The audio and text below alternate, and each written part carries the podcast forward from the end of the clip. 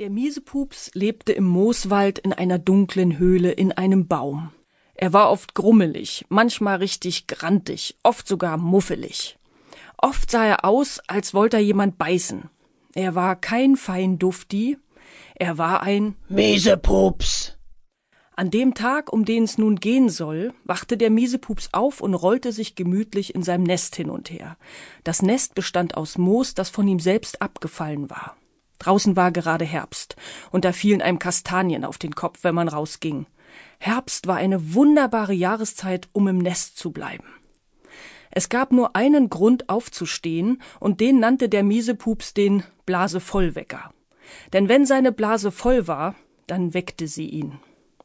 Als der Miesepups sich gerade aufregen wollte, dass man immerzu aufstehen musste, da fiel ihm ein, dass er sich ja mit dem Kucks angefreundet hatte einem rothaarigen dünnen Gewackel, das ganz anders war als der Miesepups. Und da hatte der Miesepups auf einmal was Komisches im Gesicht. Was war das? brüllte der Miesepups. Weg! Weg aus meinem Gesicht! Das ist mein Gesicht! Jetzt hatte der Miesepups noch einen Grund mehr aufzustehen. Er musste im Spiegel nachsehen, was da los war. Wenn ich das erwische, was da in meinem Gesicht rumhuscht, dann hau ich es zu Klumpatsch. Er stampfte zum Spiegel und schrie Wäh! Sind das etwa? Das sind ja Spinnweben! Ei, ei, ei, ei, ei, igitt, igitt, igitt, kreischte die Spinne erschrocken. Geht's noch? blaffte der Miesepups.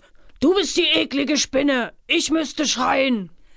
Ich bin eine Spinne, sagte sie, aber du bist ein Spusch. Ein was? fragte der Miesepups, der die Spinne gar nicht richtig verstand. Sie sprach irgendwie seltsam. Du bist ein Spusch, wiederholte die Spinne. Du bist kein Spaum und keine Splume, du bist ein